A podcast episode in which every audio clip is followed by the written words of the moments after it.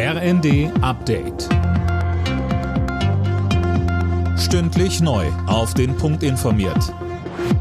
Ich bin Mia Hin. Guten Morgen. In vielen deutschen Großstädten blieb es in der Silvesternacht ruhig, in einigen wurde die Polizei aber ganz schön in Atem gehalten. Im Leipziger Stadtteil Konnewitz wurden zum Beispiel Mülleimer und Baustellenabsperrungen in Brand gesteckt. In Berlin wurde am Alexanderplatz gezielt mit Silvesterraketen in Menschenmengen geschossen. Auch die Polizei wurde attackiert. 15 Beamte wurden verletzt. Es gab 300 vorläufige Festnahmen. Und in Neukölln erwischten die Beamten neun Männer, die gerade Molotow-Cocktails hergestellt hatten. Auch auch sie wurden festgenommen. Neues Jahr, neue Spielregeln. In vielen Bereichen sind mit dem Jahreswechsel neue Gesetze in Kraft getreten. Anne Brauer fasst einige davon zusammen. Einiges dürfte teurer werden im neuen Jahr, zum Beispiel das Essen im Restaurant, weil da wieder 19 Prozent Mehrwertsteuer fällig werden. Oder Sprit und Heizöl, denn die CO2-Abgabe steigt. Auf der anderen Seite haben viele aber auch mehr in der Tasche.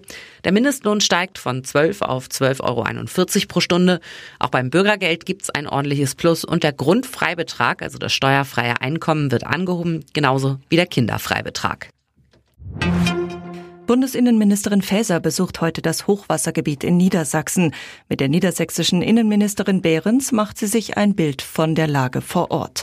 Am Nachmittag trifft sie im Raum Oldenburg Einsatzkräfte des Technischen Hilfswerks und der Bundespolizei. Gestern war Bundeskanzler Scholz nach Niedersachsen gekommen. Per Rundflug mit einem Helikopter verschaffte er sich einen Eindruck über die Hochwasserlage und dankte allen Helfern für ihren Einsatz. Bei der Vierschanzentournee steht heute das Neujahrsspringen an. Dabei will Andreas Wellinger seinen Vorsprung ausbauen. Er landete bei der Qualifikation mit 139 Metern, aber schlechter Landung auf Platz zwei hinter Ance Lanišek aus Slowenien. Alle Nachrichten auf rnd.de